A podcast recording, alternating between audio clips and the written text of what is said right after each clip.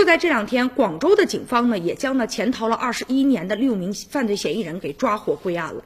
这个事儿啊，要从这个一九九八年的时候说起。当时呢，有一个辛某，他和几个朋友就在酒吧里面喝酒聊天儿。后来呢，他就发现自己的朋友谢某啊和隔壁酒吧的老板邓某发生了一些口角，于是呢，双方发生争执了。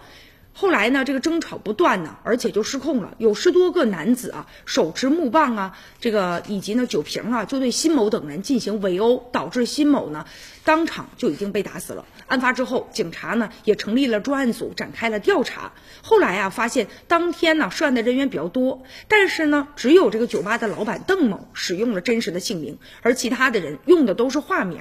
具体的户籍的地址、出生的日期等等情况都是模糊的。最终呢，没有啊一个有效的线索。但是二十一年了，民警从来就没有放弃过。就在今年六月份，警方呢梳理这些案件的时候，就发现，哎，海南呢有这么一个男的邓某，他呢和当年的这个人呢长得特别像，但是名字啊已经变了。后来呢，警方就猜测是不是这个男子啊他改名字了，漂白了自己的身份。于是呢，迅速的就锁定了五名涉案的人员的身份。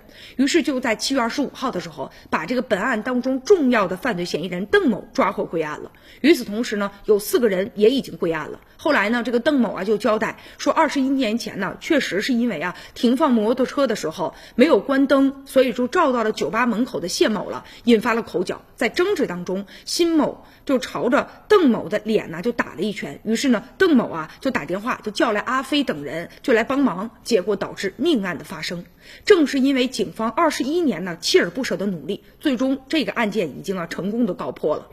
都说啊，法网恢恢，疏而不漏。这些人即便呢逃得再远，时间再长，伪装的再好，但最终还是要为自己啊犯罪的行为付出沉重的代价。